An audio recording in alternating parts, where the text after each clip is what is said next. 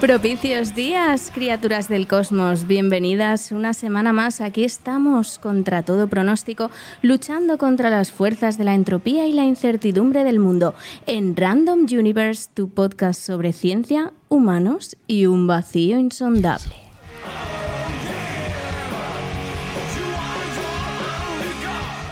Les habla Elena Denia al micro desde el Instituto Tecnológico de Massachusetts y desde Menica Lab, en Valencia, hiciste una vasca horrible, una chafugor, que redeu, que una caloret, que horrible de treinta y tantos grados que estamos ya. Valencia. Bienvenidos a Random Universe. Madre mía, madre mía, madre mía. Ok. Se hace un calor terrible. Eh, antes de empezar, eh, lo siento, pero eh, de dar por culo, como siempre, con los rollos estos de creador de contenido. no estás atenta, Elena. Eh, por favor, Si, nos estáis, si nos estáis viendo, si nos estáis viendo por YouTube, pues darle like y suscribir, que no cuesta nada y nos ayuda un montón. Un comentario lo contestamos en Spotify, nos dais follow, nos añadís a favoritos. En Apple Podcast tres cuartos de lo mismo y obviamente no nos olvidamos de Evox. Eh, no lo sé, estamos aquí en todas partes. Eh,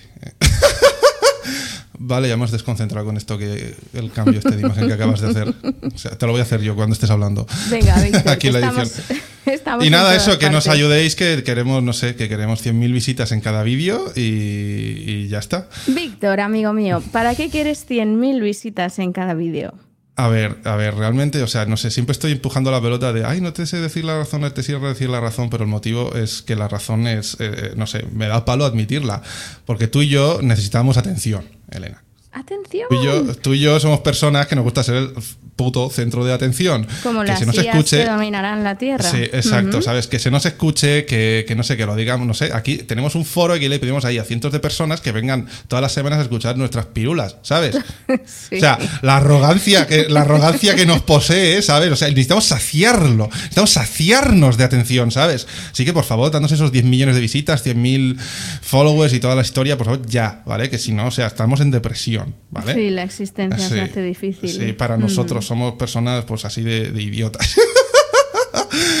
Dicho esto, a ver, ¿de qué vamos a hablar hoy? ¿Con qué vamos a, pedir atención? hoy vamos a hablar sobre eh, la rebelión de las máquinas, ¿vale? Sobre caminos y formas en que la inteligencia artificial general podría llegar a hacerse con el dominio de la humanidad yo creo que es conveniente que aclaremos que la semana pasada hicimos un programa que fue bastante serio eh, discutiendo la cuestión de si es legítimo o no parar la investigación en inteligencia artificial, porque hubo varios tecnólogos e investigadores, eh, bastante mediáticos, por cierto, que, propusieron esta idea, ¿vale? Esto mm. fue, bueno, lo propusieron a través de la carta abierta que estuvimos comentando, que fue publicada en marzo ¿vale? A finales de marzo de 2023, hace un par de semanas. Y hoy vamos a explorar una idea que no deja de ser interesante, a pesar de que la criticamos a muerte en nuestro programa anterior, pero que vale mucho la pena plantearse para entender mejor el debate que se está generando actualmente en torno a la inteligencia artificial. Y yo, de hecho, de hecho, a lo largo del programa voy a intentar montar un caso sólido, lo mejor que pueda de cómo la IA la lía parda, ¿sabes? De forma realista. Pero, o sea, antes de empezar con nada, yo te quería hacer una pregunta, ¿no? O sea, si la IA nos va a matar a todos, eh, eh, ¿cómo quieres que te mate? o sea, ¿cómo te gustaría que acabara todo por culpa de la inteligencia artificial? ¿Sabes? Porque yo, yo, es que planteándome, planteándome, preparando el programa, dije, ostras, vale, y si pasa, ¿cuál sería el mejor, la mejor forma, ¿no? La forma más suave. Y dije, hostia, la película esta de Wally. ¿Sabes? Ah, sí, sí. Sí, Wally, que es una de las mejores películas de ciencia ficción que he visto nunca de Pixar. ¿eh? Unas ideas fantásticas, ¿no? Y justo la sociedad humana que vive, la, la, sociedad, he dicho, sí. La sociedad humana que vive en una nave espacial y, no sé, controlado por una inteligencia artificial que hace todas las tareas mundanas y ellos se dedican a disfrutar en sus, no sé, centros comerciales virtuales, viven en unas sillas eh, que en las cuales no se levantan, están todos gordos, nadie está en forma, bla, bla, bla, y solo hablan por chats, ¿no? Y digo, ostras, que ¿cómo molaría? O sea, si, si tiene que. ¿Cómo molaría? No, es un poco horrible, ¿no? Pero si tiene que acabar. Pues quizás esa es la forma más suave de que acabe, ¿no? Por culpa de la inteligencia artificial, ¿no? No lo sé. O sea, la forma suave de que acabe es eh, con los humanos eh, como animales. Dóciles, ¿sabes? Dóciles, que nos proporcione todo lo que queramos, ¿sabes? Porque es un poco lo que pasa en la película de Wally, ¿no? Y, y no lo sé, pues es, bueno, es muy deshumanizador, pero, llegados a ese punto. No, no, es Terminator, ¿sabes? Ya, llegados a ese punto, ¿por qué esa IA, eh, por qué le interesa a esa IA preservarnos como animalillos? ¿Mm? Ay, pues en, en, Wally no me acuerdo, la verdad. Creo que estaba programado para ello, pero no me acuerdo. Y de hecho, es un fantástico motivo para volver a ver esa película.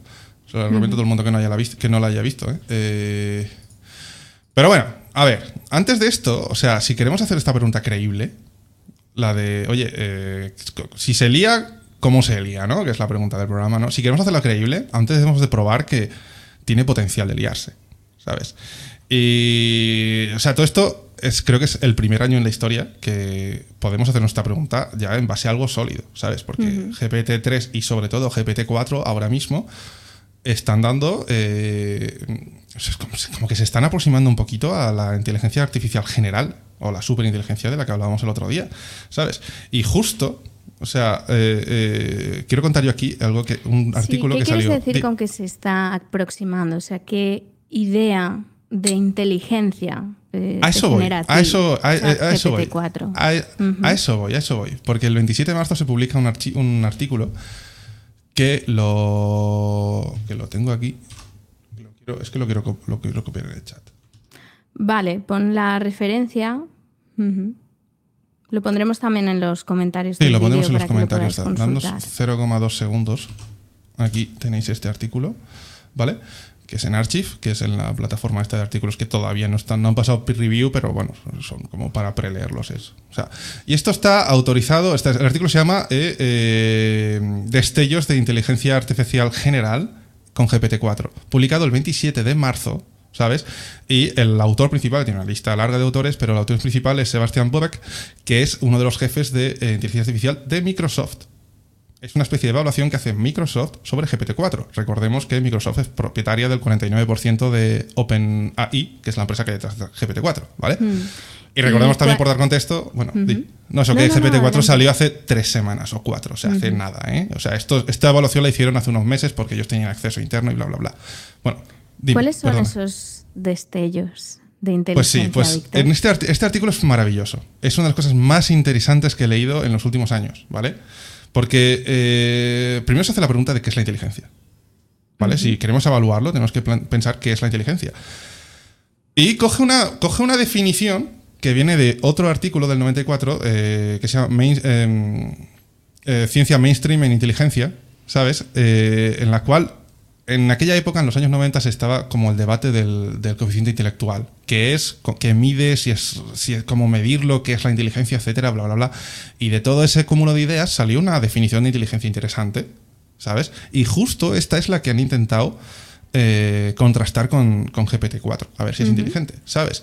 Y te lo cuento, pues tiene una serie de características, ¿sabes? Tiene que poder razonar ¿Sabes? Esto es lo que se concluye generalmente en, no sé, en la ciencia del, del, del, IQ, de esto, del coeficiente intelectual, ¿sabes? Como inteligencia, ¿no? Eh, razonar, planear, resolver problemas, pensamiento abstracto, comprender ideas complejas y aprender rápido y de la experiencia. Estas son seis categorías en las cuales este artículo evalúa a GPT-4, ¿sabes? Poniéndole un montón de problemas y tareas. Y por eso es súper interesante. La, parte más, la más conflictiva es la de comprender. Porque claro, asumimos que, o sea, no podemos asumir que ChatGPT 4 comprenda. ¿Qué significa comprender, no? Eh, solo lo podemos ver desde fuera. ¿Cómo sé, cómo sé que tú comprendes? no, no sé, estoy saltándome pasos en este debate, ¿no? Pero creo que es algo que solo, solo sí, solo podemos medir un poco de fuera, ¿no? Pero bueno, a ver, aquí eh, eh, esto plantea un montón de experimentos súper interesantes. Eh, por ejemplo, o sea, bueno, voy a contar cómo puntúan estas categorías, según este artículo que hemos linkado aquí, ¿vale? a la hora de, o sea, razonar, razonar sin problemas. O sea, el, último programa eh, hicimos ahí una... ¿Cómo razonarías para salir de...? No sé, hicimos un experimento, ¿no? Eh, no sé si te acuerdas, Elena, al final del último programa, donde le pedíamos que usara unos objetos para salir de una habitación y bueno, pues razonó, ya tocamos y tal. Planear, fatal.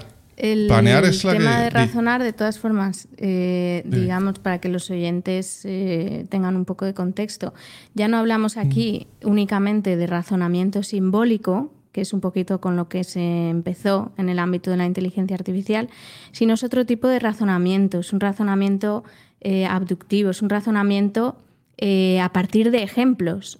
Cogemos muchos ejemplos y entonces extraemos de alguna forma que no conocemos eh, exactamente cuál es, una serie de propiedades y a partir de ahí generalizamos. Exactamente, ya primera movida del día, se me apagó la luz. Pero o hablamos de estos dos tipos de, razonamiento en esta inteligencia artificial. Sí. Otra cosa es que es el razonamiento humano, que podría ser algo mucho más complejo que eso. Es que yo creo que este. Ya, o sea, supongo que si queremos ser muy estrictos con lo que es la inteligencia y tal y cual, pues supongo que debemos ir, meternos en, este, en estos berenjenales, ¿no? Aquí en este paper eh, deliberadamente dicen, no, yo voy a coger esta definición así general, que, está más o menos eh, aceptada por la ciencia, y no me voy a meter en definir yo, hacer mi propia definición de inteligencia o razonamiento o lo que sea. Que creo que, yo qué sé, para si lo que queremos ver es si es inteligente, así, al menos a pie de calle, yo qué sé, es, está bien, ¿sabes?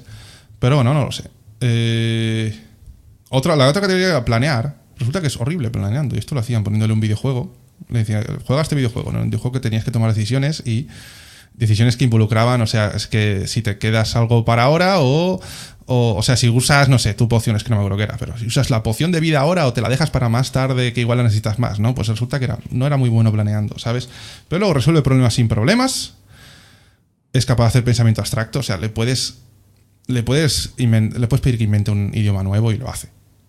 ¿Sabes? Y, con reglas sintácticas nuevas y lo hace. Y te puedes hablar con, GPT-4 en ese idioma nuevo que, ya se ha inventado, ¿no? ¿Sabes? Eh, comprende ideas complejas. Aquí el debate de qué es comprender, ¿sabes? Pero leche, si te inventas un idioma nuevo, jolines. Igual sí que lo comprendes, no lo sé.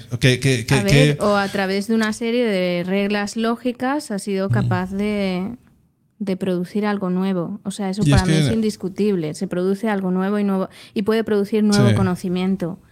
Pero yo qué sé, el, un conjunto... Vamos a ver, es que aquí tengo una, idea que, me, viene a la cabeza eh, en base a todo lo que estás comentando, Víctor, que es lo que, lo que decía Wittgenstein, el filósofo, bueno, su segunda etapa, eh, que dice que si bien es cierto que un conjunto de leyes puede describir un fenómeno cognitivo, esto no implica que realmente tengamos esas leyes en la cabeza. Una cosa es aprender a describir cómo pensamos y diseñar una serie de leyes y otra cosa significa que tengamos eso insertado en nuestro cerebro como si fuese un ordenador que trabaja a través de algoritmos naturales. Ya, es que también como no sabemos lo que pasa en nuestro cerebro, todo esto se compara al cerebro humano, ¿no? No sabemos cómo funcionamos nosotros. no sé, y nosotros nos ponemos como... Me, explico, nos ponemos como métrica, ¿sabes? Como patrón, no sé si me entiendes, ¿no? Sí, sí, sí. Si nos ponemos nosotros como patrón y, yo qué sé, o sea, ¿por qué no somos una... No, digo que lo seamos, ¿eh? pero ¿por qué no somos una red neuronal igual que ellos? Que, que, que GPT-4, ¿no?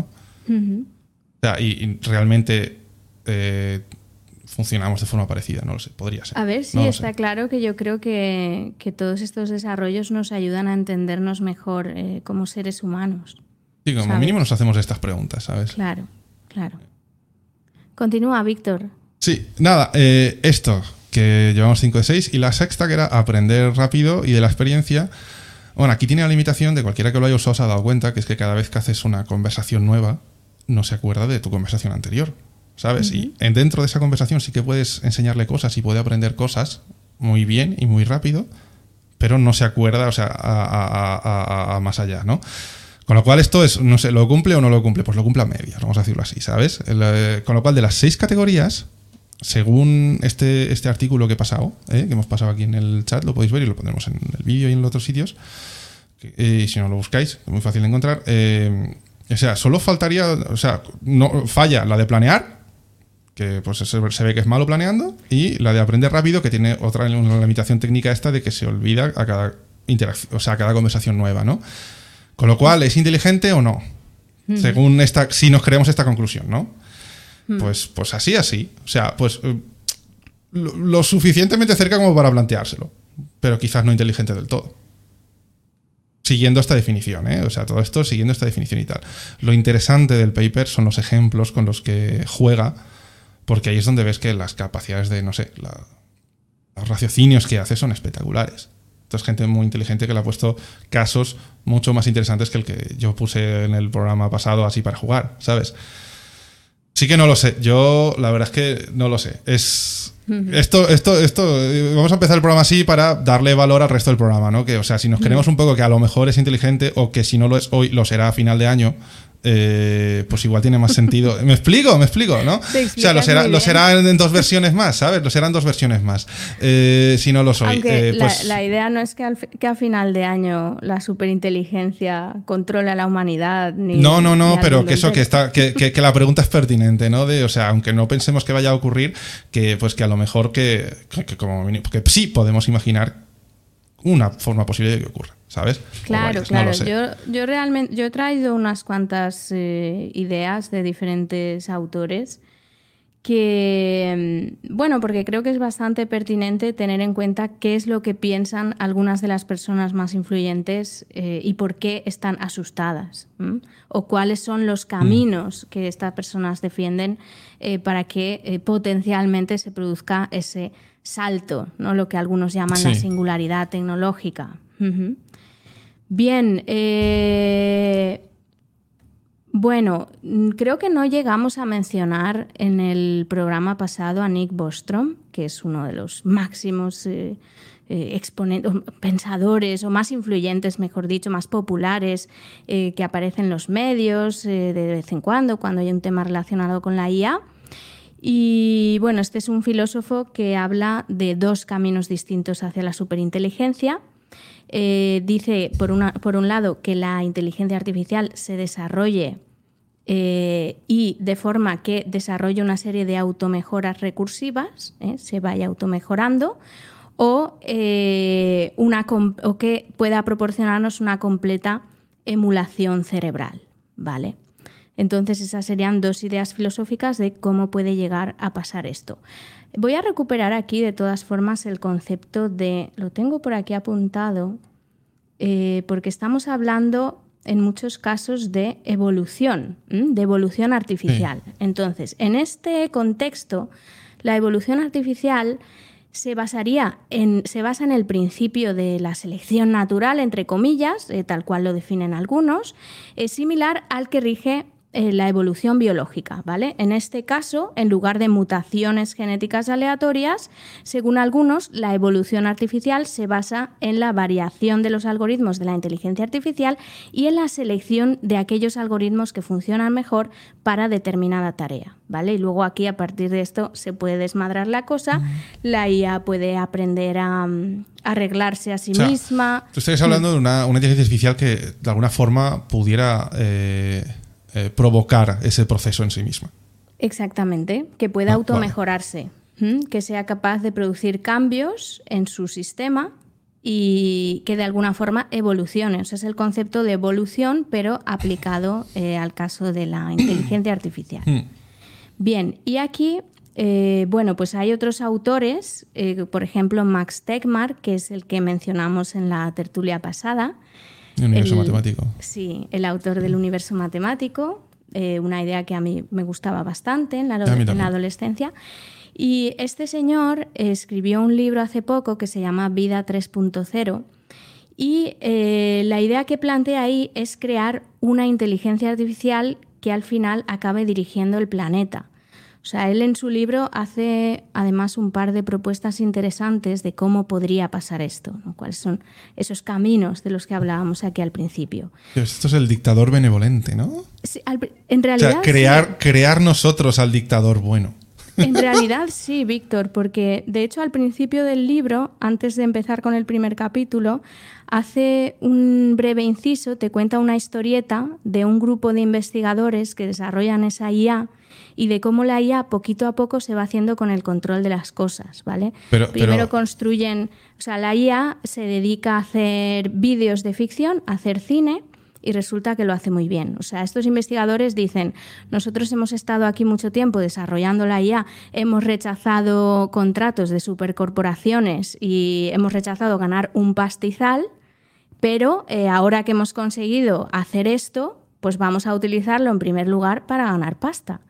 Entonces estos investigadores dicen, ¿cómo podemos hacerlo? Bueno, pues eh, primero vamos a ir por algo, vamos a empezar por algo sencillo, que es la industria del entretenimiento y la IA construye una plataforma tipo Netflix, empieza a hacer películas, sabe qué tipo de argumentos le gusta a la gente, genera actores por ordenador, etcétera, etcétera, y así empieza a hacerse con la gente. ¿Vale? Eso es en cinco con años. el favor de la gente. Yo lo pienso, eso lo vamos a ver en breves. O sea, ya el, esto de. Yo no, está esto de texto que tú describes una imagen y la pinta, ¿no? Dali y Midjourney y tal, ¿no? Pues el, tú describes un vídeo y lo genera. Esto está empezando a salir ya. Los resultados no molan tanto, pero ya existe. O sea, y en dos años o tres va a molar tanto como Mid Journey mola hoy.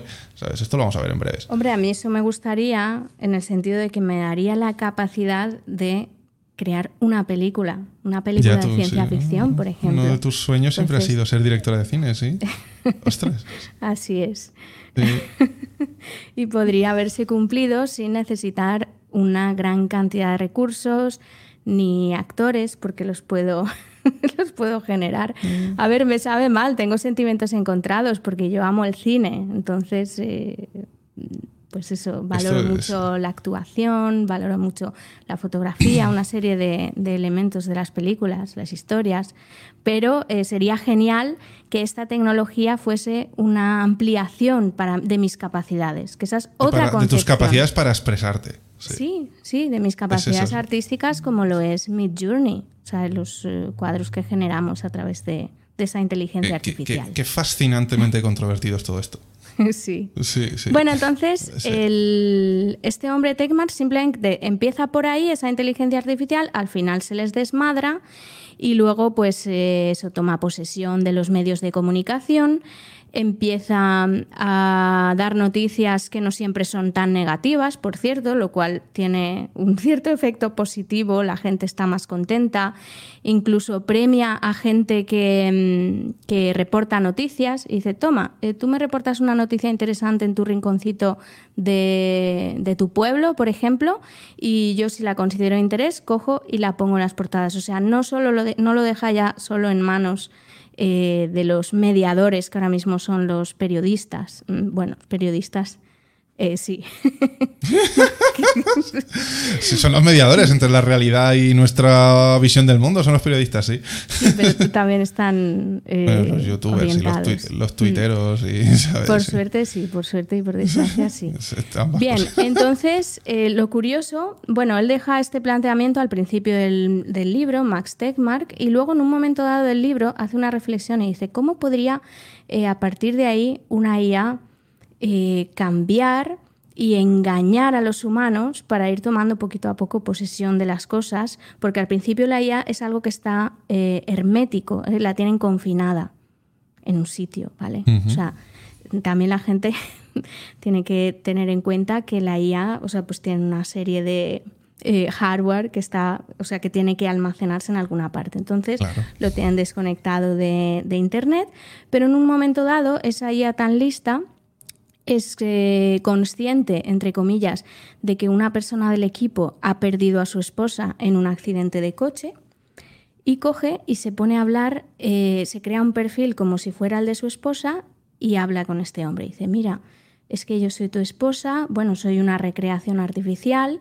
pero obteniendo toda la información de esta mujer, pues de redes sociales, emails, un montón de, de cositas, dice, he creado una imagen de esta persona que es más o menos creíble, por favor te pido que me conectes a tu ordenador personal para yo coger más imágenes y más información vuestra autónomamente y así tener una imagen todavía más afinada de lo que fue tu esposa. y luego interpretarla. Claro, claro, claro. Le dice, por favor, permíteme vivir a través de este ente artificial. Eh, eh, eh, paréntesis, porque esto literalmente lo he visto esta semana. ¿Sabes? Esto literalmente lo he visto esta semana. Porque hay un tío, hay un tío que, ha hecho una framework, en, bueno, una librería en Python, en lenguaje de programación, justo para hacer esto. Justo para organizar textos, emails y fotos y mogollón de contenido sobre alguien y a partir de ahí eh, con GPT-4 interpretar a esa persona. Y luego he visto en Reddit un tío que su, justo su esposa iba a morirse. ¿Sabes? Y estaban haciendo ese, proceso juntos, él y ella, ¿sabes? Ella con su propia o sea, por su propia voluntad dijo, oye, pues mira, esto estará interesante si, le, si, usamos la librería este que ha hecho el tío este, ¿sabes? Para que, no sé, te sea más fácil, yo qué sé, despedirte de mí si tienes a GPT-4 interpretándome. O sea, esto mm. literalmente está pasando ahora. O sea, lo he visto. Es que, jolín, si llego a saber que os a comentar esto, tendría que preparar los links, ¿sabes? Si lo buscáis, lo, encontráis, ¿sabes? Me he quedado a cuadros, sí. Es flipante. curioso porque hay algunos eh, psicólogos que se han posicionado, eh, mm. bueno, con todo esto del, del, auge del deepfake también, de los vídeos. Eh, bueno, esto es un tema que estoy investigando yo también, en particular en mi, en mi equipo aquí en el MIT. Y hay, algo, sí, hay algunos eh, psicólogos que, mm, que, consideran que puede ser algo positivo. O sea, crear un deepfake de un familiar, un amigo, una pareja que ha fallecido porque así te ayude a lidiar mejor con el duelo. Lo dejo ahí. Hay quien piensa que... Sí, es que es un tema extremadamente. O sea, las controversias con esto no se acaban nunca. ¿eh? O sea, y preparados porque esto, no sé, esto va, va a haber gente que lo defenderá, que no juzguemos a la gente que haga esto, hay gente que lo apoyará, hay gente que lo criticará a muerte, que estamos. No lo sé, o sea, vamos, o sea, reír de los jaleos con los trans o que sí, los feministas, esto va a ser por 10. Yo lo pienso de verdad, ¿sabes?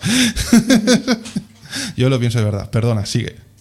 No, no, luego, bueno, también está por ahí, por ahí Harari, que es el autor de Sapiens, que dice que, bueno, él imagina un mundo en el que se confía totalmente en las decisiones eh, que toman los algoritmos, ¿vale? O sea, los humanos eh, sueñan además en ese mundo con fundirse con esos adorados datos, ¿vale? Entonces, en este sentido, que esto es lo que expresa en su obra Homo Deus, los humanos, em, o sea, estas inteligencias artificiales habrían ascendido a la categoría de dioses. ¿De acuerdo? Esa es la idea que, deja ahí. Luego tenemos el... Sí. No, no, nada. No. ¿Fundirse con los datos? ¿Fundirse con los datos? Bueno, fundirse con los datos es esa idea típica de transferir tu mente a un ordenador, mm. por ejemplo. Ah, tipo, tipo Ghost in the Shell. Exactamente. Que, los cibercerebros eh, están conectados, sí si, no conocéis lo que es Ghost in the Shell, ir a buscarlo ya. Punto. y es mola la ciencia ficción, es de lo mejor que vais a ver nunca.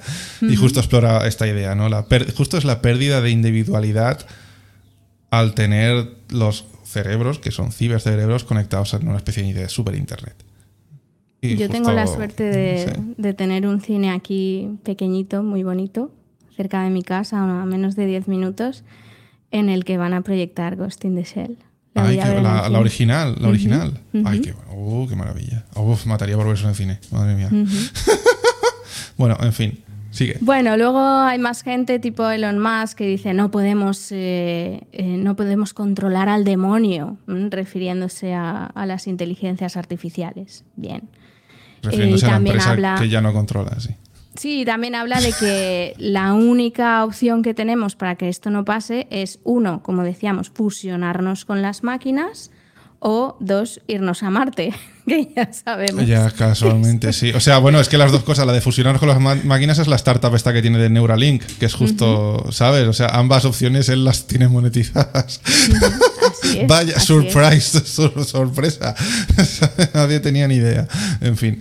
Eh, Bien, y eh, bueno, luego hay otra gente por ahí, está también Stephen Hawking, ya sabéis eh, probablemente que es una de las personas que, que, bueno, que percibía que podría ser una gran amenaza el desarrollo de la inteligencia Suele decir cosas más interesantes, sí. Sí, sí, que podría ser el peor acontecimiento de la historia. Llegó a decir, yo esto lo he leído en, los medios. Bien, y luego una idea interesante antes de seguir, Víctor, que yo quería añadir aquí, es que quizá em, el tema, o sea, la cuestión de que la superinteligencia y todas estas ideas, todos estos caminos que podemos comentar de cómo las máquinas pueden hacerse con el control del mundo, están muy presentes en la discusión pública y también en las narrativas de ficción, la cultura y demás. Entonces, aquí quizá haya un peligro que especie de profecía autocumplida, ¿vale? O sea, mm. darles todas estas ideas a las máquinas y de alguna ah. forma que estas ideas tengan finalmente un impacto sobre el desarrollo de la tecnología. Anda, anda, anda. anda. Oye, pues no lo había pensado esto. No lo. No lo. Solin. Otro, otro programa podemos hasta explorar esa, esa, idea también. Madre mía, qué interesante. A ver, yo te traía aquí, o sea, tú has dado un montón de, de, ideas, ¿sabes? Aquí está el, el, Mar, Piñana dice que, esto ya es fliparse nivel ciencia ficción blanda space opera. Vale, con lo yo que sé, lo del Harari, ¿no? Esto de fundirnos con los datos y esto. Vale, sí. Hmm. Vale. Eh, yo te traigo aquí. Dime. No, ahí podemos decir que, a ver, que el género de la ciencia ficción es un género que está explorando posibles consecuencias de la tecnología en la sociedad, en la política. Esas consecuencias pueden ser negativas, lo son en muchos casos, en muchas obras, pero que siempre son un reflejo de preocupaciones actuales y que además nos pueden ayudar para entender qué es plausible o qué no lo es, por ejemplo. Tratar de ser rigurosos. Ya estamos hablando de esto, ¿sabes? Aunque, aunque parezca un poco increíble lo del Harari, ¿no? Pero esto... Por cierto, el programa de hoy es más especulativo, es puramente eh, eh, Estoy, estoy ciego, estoy ciego de atribuido el comentario a Mar Piñana, eh, lo ha hecho Pau Miller, ¿ok? Perdón, ah, porque estoy ciego. Sí. Disculpa, Pau. Disculpa. Y, a ver, yo traigo, yo traigo aquí una sucesión de eventos interesante. Yo, yo, como he dicho, yo he intentado montar el caso, un caso sólido, un caso que no parezca a, eso, a ciencia ficción ridícula y, algo que pudiera pasar en base a lo que estamos viendo ya, ¿vale? Con, un poco con los pies en el suelo. Como la IA, más que tomar el control, la lía parda, ¿vale? La lía parda. En mi caso no toma el control como tal, sino que la lía pardísima, ¿vale? Y, no lo sé, y montándome esta pírula mental, eh, he decidido llamarlo la muerte entrópica de la, civilización. ¿Sabes? Haciendo símil, ahora cuando no cuente por qué, con la muerte tópica del universo, que es una de estas posibles formas de que acabe todo en la cual eh, la expansión del universo eh, básicamente desfigure la realidad en sí misma y todos sean como puntos separados en lugar de un espacio continuo. Perdón por esta rayada mental, no la voy a elaborar, lo siento, sé que soy malo, pero es que no tenemos tiempo para eso. Eh, otro día a lo mejor lo comentamos, ¿vale? La muerte entrópica de la civilización. no queremos espantar a los oyentes, pero Ya. la muerte entrópica de la civilización. Eh, todo esto va por el camino de los deepfakes y todo esto, ¿vale? Eh, y, esto, esto sí que me aterra un poco porque sí que, o sea, de todos los peligros creo que este es el más sólido. Hoy en día, con GPT-4 y Midjourney y todo, y todo esto, se puede generar contenido chascando los dedos. Con contenido me estoy refiriendo a textos, a, no sé, artículos, artículos de blog, imágenes, no sé. Hay gente, eh, cada vez más veo en foros que estoy del rollo este, ¿sabes? De gente que se monta su negocio entero en dos horas online sin tener ni idea. ¿vale? Con GPT-4 le ha hecho el código del JavaScript y el HTML de la página web, le ha explicado pasito por pasito cómo subirlo a no sé dónde, eh, y, no lo sé, y le ha montado todo, le ha hecho la estrategia de marketing, le ha hecho todo, todo, todo, todo, ¿sabes? Las imágenes, todo, ¿sabes? Y no tienen ni idea de programar y tienen una página web fantástica, ¿sabes? Gracias a GPT-4. ¿sabes? Y con Midjourney y con todas estas otras, eh, el Stable Diffusion y luego otras herramientas que hay también, yo qué sé, puedes hacer Photoshop de absolutamente cualquier cosa, ¿sabes? Y yo estaba pensando, porque eh, existe un problema de fake news en el mundo bastante grande actual, ¿vale? Está muy generalizado, ¿sabes? Y hay una cantidad de bots increíble, por ejemplo, en Twitter, ¿sabes? Siempre que alguien dice, un político, que, lo voy a decir, normalmente son los de vos son los que más lo hacen, ¿sabes? Que dicen alguna cosa que no es cierta y tienen a 100.000 personas que hacen retweet, que no son personas, son inteligencia artificial. O sea, son, son bots, no son inteligencias artificiales, son bots, ¿vale? Son, no sé, alguien ha hecho un programa con un bucle que dale retweet en todas estas miles de cuentas, ¿vale? Y ahora imagínate que todo eso no es un programa con un bot, eh, sino que son cuentas que parecen reales. Porque las lleva GPT-4, ¿sabes? Que hablan entre sí. ¿Sabes? Imagínate que hacen referencia a noticias escritas por GPT-4 que parecen reales también, ¿sabes? De hecho, o sea, es que imagínate, porque esto creo que pasó, eh, eh, que ha habido un accidente de avión. Y te llega todas las noticias, ¿vale? Perdón porque, por poner algo así un poco chungo, ¿no? Pero salen las noticias y hay un vídeo, ¿vale? Hay comentarios, hay cuentas de Twitter que tienen el vídeo del evento, ¿sabes? Hay los familiares no sé qué y no sé cuántos, ¿vale? Hay un montón de cosas. Imagínate que todo es mentira.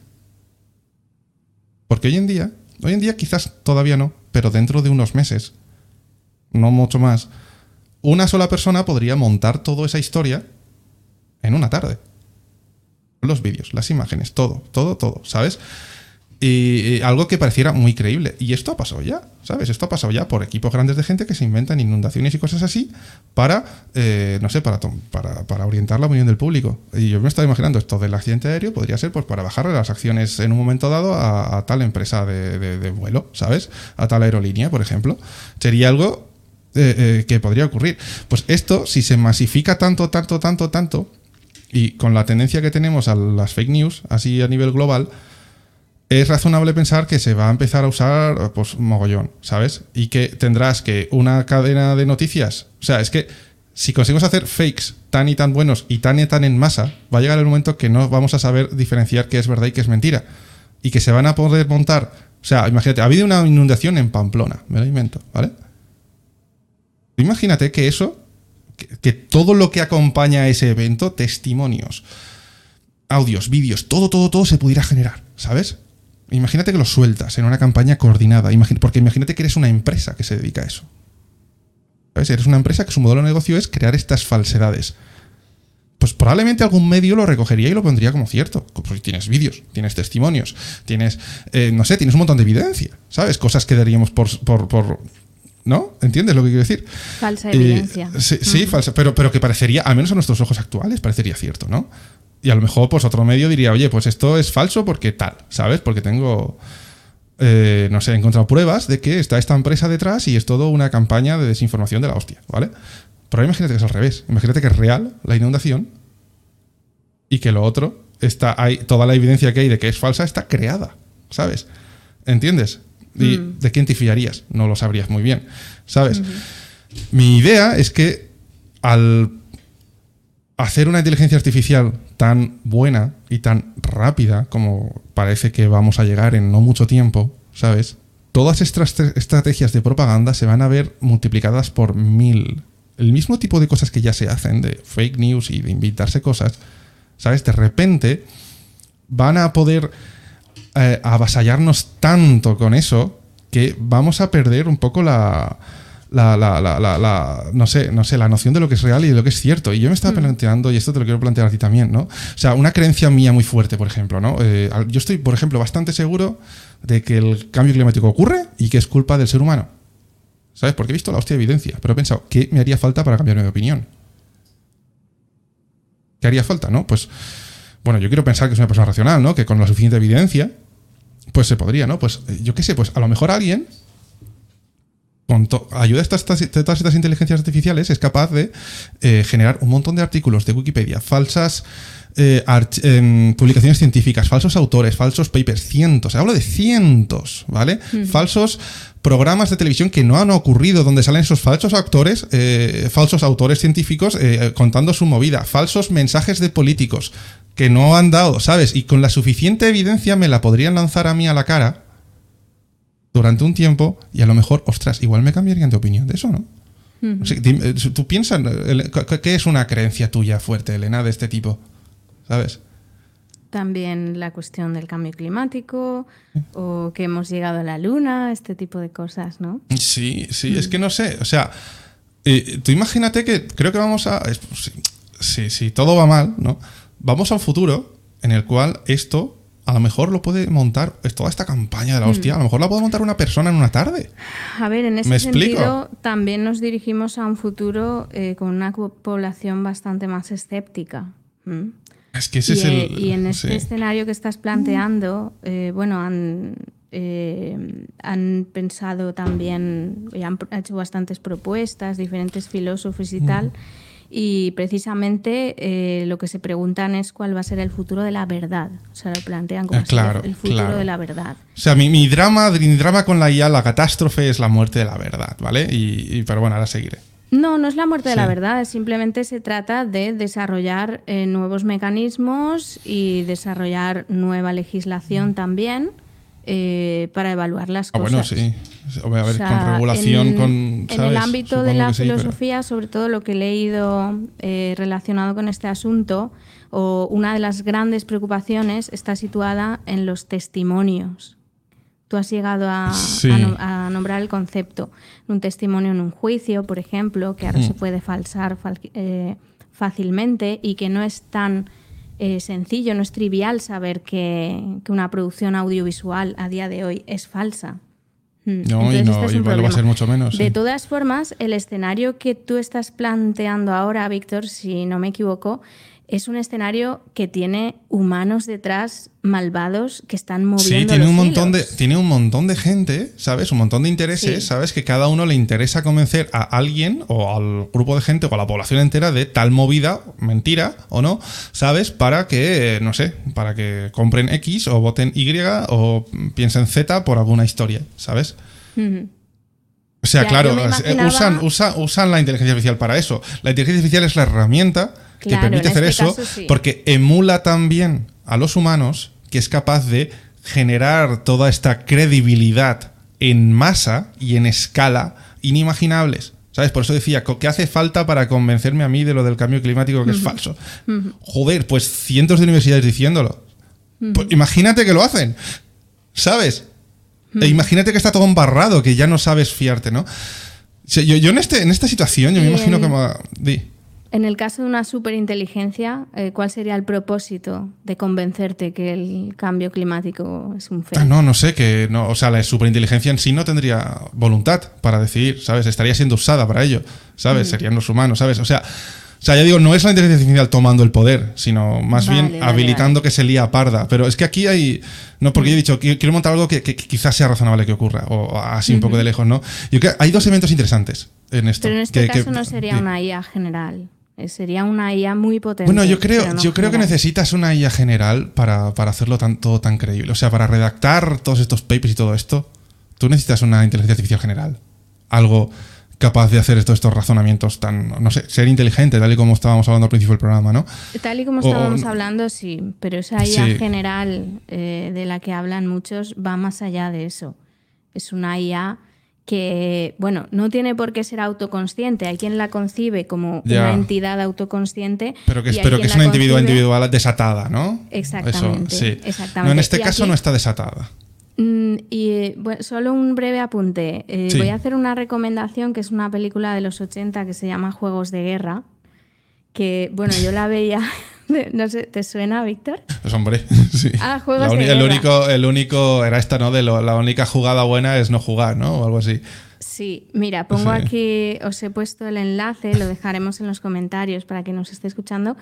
Em, es una película que está muy bien y que precisamente plantea este problema de cómo una inteligencia artificial puede liar la parda, porque al final una cuestión interesante es que los chavales de la película están jugando a lanzar unos eh, misiles, eh, unas bombas nucleares por ahí, pero la inteligencia artificial en ese momento no llega a diferenciar la realidad del juego, qué es real, eh, de qué es un juego. Entonces ahí, bueno, se lía parda. Tampoco voy a decir mucho más porque la peli está muy chula. Además, yo la vi hace poco, eh, la volví a ver hace poco, hace cosa de un año o así, y es una de esas películas que ha envejecido súper bien. O sea, se deja ver muy bien. Sí, la verdad es que sí, me acuerdo. Es que la vi hace relativamente, hace un año y medio o algo así. Y, ¿Mm? ¿Yo también? Sí. Bueno, pero espera, déjame acabar esto, que, justo decía que en este, en este ejemplo de que la inteligencia artificial eh, usada por humanos, ¿sabes? Acaba con la idea de verdad, ¿sabes? O sea, hay como dos eventos interesantes. Hay un momento en el cual todo es mentira, pero no nos hemos dado cuenta, ¿sabes? Que eso se traduce en que tomaremos muy malas decisiones, votaremos lo que no tenemos que votar, compraremos lo que no tenemos que comprar, ¿sabes? Y habrá pues probablemente mucha crispación y estaremos muy manejados por todos. Pero luego hay otro momento más interesante aún, que es, que, es el momento en el cual todo es mentira y nos damos cuenta. Imagínate que vives en un mundo tan tomado por cosas generadas por inteligencia artificial con apariencia real y sabes que buena parte de todo, o si no todo lo que ves, es mentira, ¿qué pasa? ¿Qué pasa primero contigo y luego con la sociedad? ¿Sabes? Porque eso es un futuro distópico, ¿sabes? Esa es la, gran catástrofe, ¿sabes? Esa es la gran catástrofe, ¿sabes? De, de, que la lía parda se lía parda a través de la ya. Claro, tú te puedes imaginar la, no sé, para empezar a nivel personal, no sé, la ansiedad personal que debe suponer que lo único que tienes certeza es, no sé, que, tienes una mesa delante, que, no sé, tu casa, tus amigos, poco más, ¿sabes? Que vives una ciudad que se supone, yo vivo en Valencia, se supone que ya vive que, que, se llama Valencia, según los documentos oficiales, ya veremos, ¿sabes? ¿Entiendes? No te puedes fiar de nada, pues te llamo la muerte entrópica, ¿sabes? Porque Eso tú, es lo que tú, llamas la muerte entrópica. Yo me imaginaba otra cosa. no, porque tú, porque tú, tú no, haciendo el símil, ¿no? Con el universo, la expresión del universo, todo está, todo tan lejos de todo, que, que, está todo desconectado de todo, pues tú estás tan lejos de la realidad. Mi realidad es distinta a la tuya y no sabemos cuál es la cierta o no, ¿sabes? Luego piensa, obviamente es imposible la democracia en esa situación. Es absolutamente imposible tomar ningún tipo de decisión. Y luego piensa también, por ejemplo, el, el, el libre mercado sería imposible también en esa situación. O sea, ¿tú cómo decides qué vender? Hmm. ¿No? ¿Cómo haces un estudio de mercado de decir, ay, eh, mi público objetivo es este y les quiero vender esta cosa de esta manera? Imposible. Si no te hmm. fías de la realidad, ¿sabes? Hmm. No puedes hacer eso, ¿sabes?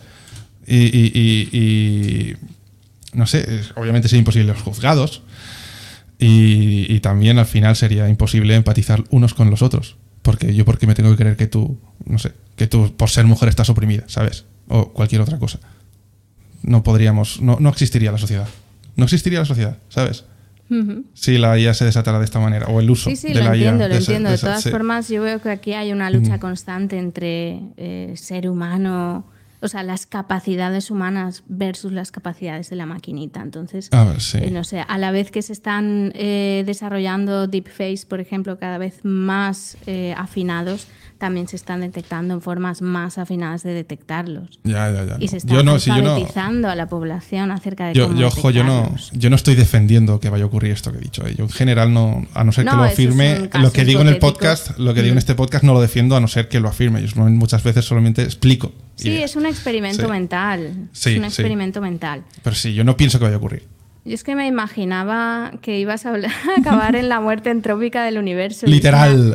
Sí, literal. Eso me ha recordado un cuento, un relato que leí hace poquito de mm. Isaac Asimov que se llama La última pregunta y que recomiendo a los oyentes, en el que eh, hay una computadora ficticia que es Multivac, que es una computadora que aparece también en otros eh, relatos del autor, aunque este eh, para el propio autor es el favorito y también es el favorito de mucha gente, de muchos eh, ávidos lectores de la ciencia ficción. Y precisamente le preguntan, desde que se crea esta superinteligencia, le empiezan a preguntar que cómo pueden revertir la entropía del universo, porque es el problema último al que nos enfrentamos todos. Sí, los largoplacistas, o sea, ese es el ese es el problema para los largoplacistas, ¿sabes? Que pasará en, no sé, 10 a la 30 y pico años, ¿no? Era, ¿no? Mm. Es como infinito tiempo, ¿no? Pero claro, para los largoplacistas... bueno, hicimos un programa sobre el largoplacismo, por si a alguien le apetece. Bueno, y es un tema que sale, sale, a, mm. menudo, es un tema que sale a menudo en el podcast. De hecho, los firmantes de la carta, muchos de ellos son partidarios del llamado altruismo efectivo, que está ligado a la idea del, largoplacismo. y, que vamos a destripar en, un, en otro programa. Obviamente. Bien. Sí. Bueno, la- Eh, eh, bueno, me queda decir también, importante, eh, tenemos muchas ideas que se han explorado en la ciencia ficción, ya lo sabéis, es imposible enumerarlas todas, es imposible nombrarlas eh, porque hay muchísimas, hay muchísimas. Hay muchísimas obras en las que la superinteligencia eh, pues eh, de una forma u otra se va haciendo con el control, historias sobre la rebelión de las máquinas, de los robots, en la literatura, en el cine también. Eh, no sé si tú tienes alguna que quieras recomendar, Víctor. Eh, Mm, la verdad es que no, no sé. bueno, es una idea. Yo es que, a ver, eh, hay una novela que es mi novela favorita de ciencia ficción, que es Hiperión. Es una novela que ya te he recomendado antes. En español. que no he leído todavía. No la has leído aún. En español se publicó en dos volúmenes, aunque en realidad es una sola novela. En español es Hiperión y la caída de Hiperión. Y ahí ofrece una idea interesante. Ahí se habla del tecnonúcleo, que es una superinteligencia que de alguna forma hace de asesora de la humanidad. ¿vale? Entonces cumple la función de asesoramiento. Pero es curioso eh, porque esta superinteligencia tiene todo su hardware escondido en un lugar en el que los humanos no tenemos acceso, ¿vale? Entonces no la podemos desconectar si en algún momento hace algo que, que resulta contraproducente.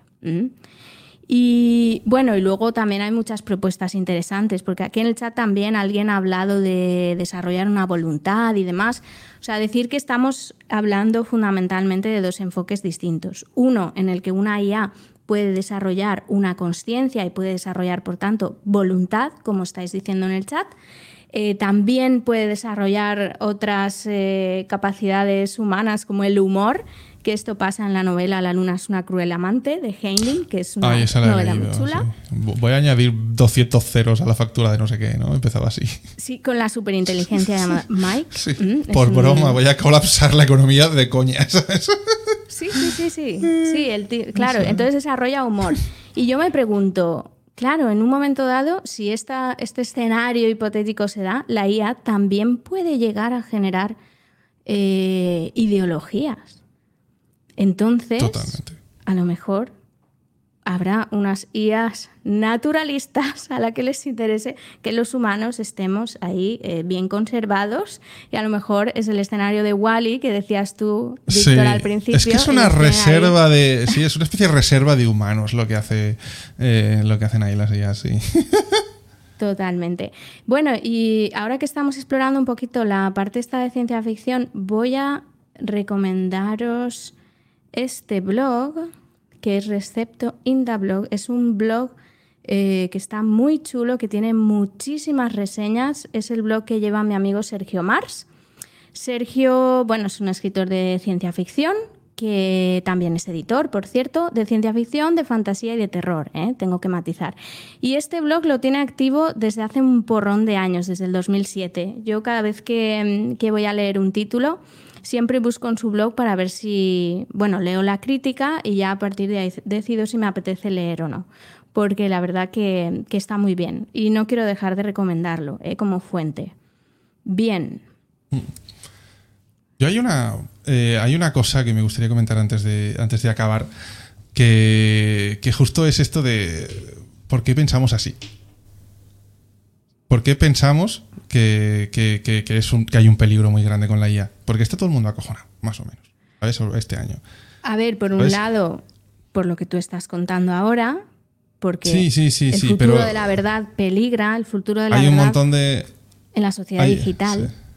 Hay un montón de, hay un montón de motivos complejos o complicados, que son los que hemos listado ahora, eh, muchos de ellos eh, inverosímiles, ¿no? De por qué da miedo. Eh, pero a pie de calle, lo único que se escucha es esto, mi trabajo me lo sustituye o no, eh, la IA, ¿sabes? Hmm. Yo siempre que quedo, desde hace unas semanas que siempre que quedo con gente para cenar o lo que sea, es un tema recurrente. ¿Tú Hmm. de qué trabajas? Ay, pues mira, tú estás en peligro de, de que eso te sustituya la IA. Ay, pues tú no. Ay, pues no sé qué, ¿sabes? Y ese es como el, el, el- el- gran miedo, ¿no? Ese es el, ese es el gran miedo real de todo el mundo. ¿Sabes? Es el- porque es el que se comenta, ¿sabes? Esto, esto, lo que hemos comentado hoy somos los, son los, los- los miedos de los que nos rayamos mucho, ¿sabes? El gran, el gran miedo de la gente, no sé, del resto del planeta, de los que no son unos frikis como nosotros, es ese. ¿Sabes? ¿Qué va a pasar con nuestro curro? Y, y, bien, pues ocurre que la inteligencia artificial, pues sí, va a ser más lista que nosotros, va a pensar más rápido, va a pensar mejor, va a pensar mejores cosas, va a inventar mejores cosas, va a crear mejores cosas, va a ser más útil y va a hacer un mogollón de cosas mucho mejor que tú y que yo, Elena, también, ¿sabes? Yo he analizo datos y hago cosas de estas, pues la GPT-5 lo va a hacer mucho mejor que yo. Y GPT-6, que ya tendrá un cuerpo, o, ¿sabes? Me lo invento, ¿eh? Pues lo hará más, más guay aún y, o sea, ya me despedirán, ¿sabes? O sea, o, no, ¿no? Pero ya me entiendes. y, y, pues probablemente con lo tuyo también, ¿sabes? Eh, y aquí hay como un gran miedo, hay un gran, hay, hay, hay, mucho comentario de, hostia, es que, ¿por qué hacemos algo que nos sustituya a los humanos? ¿Sabes? Pero ya desde un punto de vista más filosófico, es como una gran crítica a la tecnología. Y es, es estúpido, es una pregunta un poco estúpida, pero es interesante entender por qué pienso, ¿sabes? Porque en el fondo eh, creo que nos valoramos tanto en función del valor que podemos generar que claro que nos sentimos muy amenazados por GPT-4 y otras inteligencias artificiales. Estas inteligencias artificiales van a ser mucho mejores que nosotros generando valor, ¿sabes? Trabajando, vaya, para una empresa. Nos van a pasar la mano en la cara, ¿sabes? Nos van a dejar a la altura del betún en un año, ¿sabes? La mayoría de curros va a pasar eso. Yo lo, opino de verdad, ¿sabes? Bueno, se y generarán nuevos trabajos ya más. Ah, eh, se trata también de curros eh, bastante especializados. La gente mm, es gente con estudios. No, yo, yo, creo que un millón de cosas, ¿eh? O sea, yo, yo creo que esto lo he escuchado mucho y yo creo que creo que esto se, se extiende a la gran mayoría de curros, ¿sabes? No solo gente con estudios súper especializados, ¿sabes? Pero bueno, da igual, esto es otro tema. Lo que quiero decir es que ahí hay como una especie de miedo de, que nos sentimos atacados. Porque hay mucha gente que desde un punto de vista emocional se siente atacada como ser humano por esto, ¿sabes? Y yo lo que opino, o sea, nos sentimos tan atacados porque estamos muy acostumbrados a valorarnos en función de eso, el valor que podemos generar, ¿sabes? Por eso un ser humano mejor que nosotros nos hace sentir mal, ¿sabes? Nadie pregunta eh, mejor en qué. ¿sabes? Yo tengo una pregunta que hacerte, Víctor.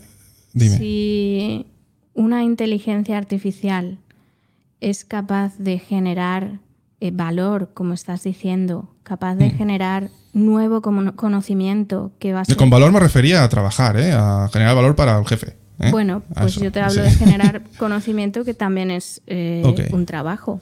Hay personas en el mundo académico que, que, se dedican a eso, nos dedicamos a eso. Mm. Entonces, si una IA es capaz de generar nuevo conocimiento y puede aportar ese valor a la humanidad, ¿tú crees que sería ético apagarla? No. O sea, por, o sea, ético para con ella o para con, o sea, claro. Para con ella. Sí. Eh, no sé, no vería problema en apagarla. No verías problema porque tú tienes para con ella, para de con ella. y dices como yo, para, soy el rey yo para con para con para con ella, ¿sabes? No vería problema. Para con la sociedad sí, porque es algo que pues aporta un valor. ¿Sabes? Bueno, esto es otra historia, ¿no? Pero si se desarrolla una superinteligencia que tiene alguna forma de autoconsciencia. Si la, si la superinteligencia. Mira, quedan tres minutos, ¿no? Pero si la superinteligencia es algo muy distinto a lo que hemos hablado al principio, yo no sé lo que es. ¿Sabes? Yo no tengo ni idea de lo que es. Yo no tengo ni idea de pues lo que es. La superinteligencia es un salto a la singularidad. Ya, ¿y qué es eso? O sea, esa es la idea que se pues la idea de que una superinteligencia pueda mejorarse a, sí misma, que tenga una evolución no biológica sino artificial. Eso lo puede, eso a GPT-4 le puede dar esa capacidad sin problemas. Sí, pero no autoconsciencia. ¿Cómo lo sabes? Bueno, no lo sé. No lo sé. Ah, es que sabe lo que quiero decir, sabe lo que quiero decir. Si no medimos por cosas más, más con los pies en la tierra es un poco, bueno, no lo sé, esto es una postura, pero da igual. Lo que yo quería decir, que me queda un poquito a mitad, sabes que esto que nos, eh, un posible, es que es que justo esto acaba en un resultado bueno de la inteligencia artificial, ¿vale? No malo, no es, no es horrible, ¿no? Porque si nos, si nos sustituye realmente a todos o sea, podemos, puede, tendremos una crisis muy fuerte de dónde está nuestro valor como seres humanos, porque estamos tan acostumbrados a valorarnos hmm. en función de lo, bueno que, o sea, yo qué sé, o sea, tú piénsalo, ¿no? Todo el mundo hace 200 másteres, 400 de, cursos, no sé, para aprender mejor a desarrollar páginas web o cualquier otra cosa, ¿sabes? De lo que se dediquen. Eh, eh, para ser más competitivo en el mercado laboral, ¿sabes? ¿Cuánta... Todos los libros de autoayuda bueno, todos, todos no, pero el tema principal es cómo lidiar con la idea de, que, el sistema no te valora. ¿Sabes? Hay gente que los coaches lidian con esa idea a través de explicarte cómo hacer que te valore con más másteres y otros, los libros de autoayuda, y te, ayudan a lidiar con esa idea haciendo que, que, te da igual que no te valore, ¿sabes? Pero todo gira en torno a eso, ¿sabes? Está como muy en nuestro ADN como civilización valorarnos así y por eso nos da tanto miedo en parte, miedo filosófico, miedo emocional, crear un ser humano mejor, algo, no un ser humano, ¿no? La inteligencia artificial que será en nada, ya lo es en muchas cosas y dentro de un año mucho más, mucho mejor que nosotros en todo. Así que una posible solución es que nos deje tan en la mierda que tengamos que repensar cómo nos valoramos, ¿sabes? Que si aprendemos cosas, no sea para ser más competitivos, sino porque aprender cosas sea un fin en sí mismo, ¿sabes? Por ejemplo. Porque no vamos a poder competir contra GPT-7, nunca. Eso va a ser imposible, ¿sabes? Pero es que Con lo cual nos va, nos va a crear... No, pero quiero decir, nos, sabe, pero va a hacer nuestro trabajo mejor que nosotros. O sea, da igual, ¿sabe lo que quiero decir? Nos va a dejar tan a la altura del betún que, vamos a, tener que pensar cómo valorarnos de nuevo, ¿sabes? Pero porque estás planteando eh, una concepción de la humanidad basada enteramente en la competencia pero también. Es que creo que eso está un poco en nuestro pues espíritu. yo creo que en nuestro espíritu también está la cooperación. Y a lo mejor desde este prisma puede concebirse la inteligencia artificial como algo que puede eh, facilitarnos las cosas. y luego tengamos que aprender a controlar, que haya que regular apropiadamente, como dijimos en el programa pasado. Pero la cooperación también es, algo que está en el espíritu humano. Sí, o sea, que justo lo que haga sea romper esa idea, porque nos deje tan mal, sea tan mejor que nosotros, que para no sentirnos una caca. Pero es que a mí no me supone ningún conflicto. Pero para mucha gente, pero, para mucha gente sí, pero para mucha gente, pero para mucha gente lo va a ser. Pues que vamos a tener que repensarnos cómo nos valoramos. Cuando hay algo que supera a todos los humanos en la forma de valorarnos actual, ¿sabes? Vamos a tener que valorarnos de otra manera si queremos sentirnos bien. ¿Me explico? Tiene lógica lo que digo. si nos valoramos, si nos valoramos actualmente por yo qué sé, es que mi éxito profesional, todas las cosas que sé, todo esto, porque soy útil para la empresa, ¿sabes? Porque muchas, quieras o no, el 50% de cómo nos de por qué nos sentimos bien con nosotros mismos, viene muchas veces de ahí. Es lo que te decía, toda la autoayuda gira en torno a lidiar con problemas de ese tipo. ¿Sabes? Y lo petan y venden todos los libros y todo gira alrededor con no me siento valorado por el sí, sistema. Pero bueno, luego hay todo un sector de la población que no está interesado, como yo, en los libros de autoayuda ni en. Ya, ya, ya, no, no todo el mundo. No todo el mundo, pero lo que, digo es que. Mucho, no que soy guay, sino que soy mucho más guay que el otro que está haciendo mm. este otro canal de YouTube. Pues no. Ya, no todo el mundo. Eh, a lo mejor yo no necesito que me evalúe la gente, sino una cosa que todavía es más crítica, ¿eh? que es autoevaluarme yo a mí misma. Es decir, esto, o sea, tú y yo, ¿por qué hacemos este programa, Víctor? ¿Cuál es tu target? ¿Quién es tu público yo objetivo? Mismo, yo pues mismo. yo misma. Esto es algo que hemos hablado desde el principio. O sea, somos nuestros jueces, somos críticos con nosotros mismos.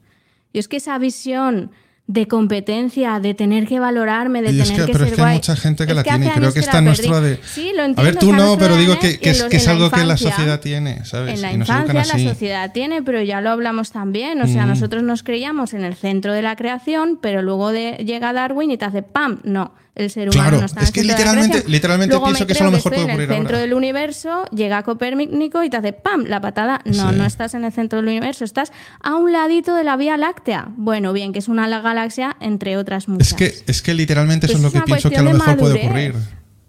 Ya, eso es lo que pienso que, que, puede ocurrir cuando venga la IA y sea mucho mejor que nosotros en todas estas cosas.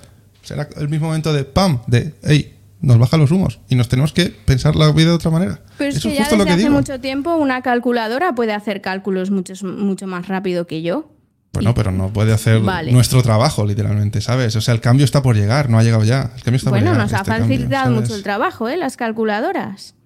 Antes había calculadoras haciendo los cálculos para tirar los cohetes de la NASA. Sí, pero no te sustituyen. Esto puede sustituirte mm. en tu trabajo actual, probablemente, ¿sabes? Y en el mío también. Mm. Eso es lo que digo, la calculadora no me sustituye, ¿sabes? Pero mm. un GPT-7 sí. Bueno. Realmente.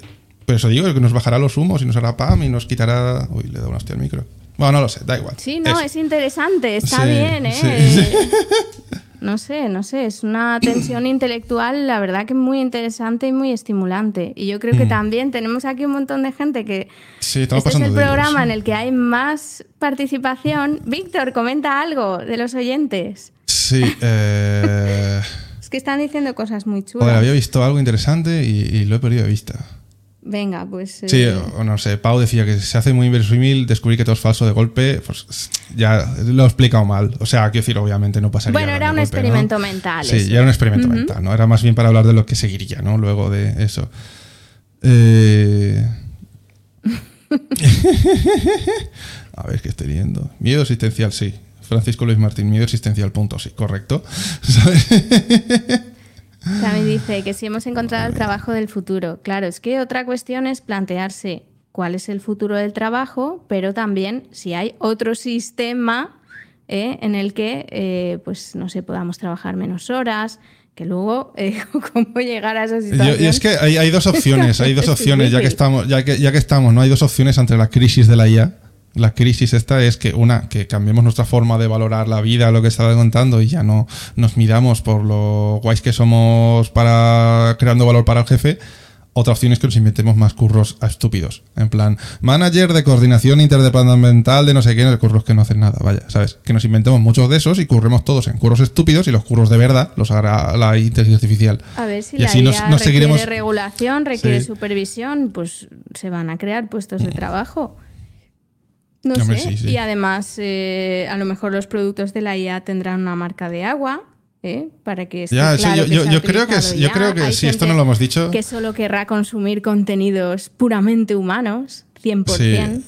Sí, esto no lo hemos dicho, pero creo que todos estos problemas se atenúan si pasas una ley que, que, eso, que la marca de agua de la IA, ¿sabes? O algo así si pasas una ley que haga eso, oye, pues, oye, pues resulta que esto de vivir en la mentira sería mucho más complicado, por ejemplo.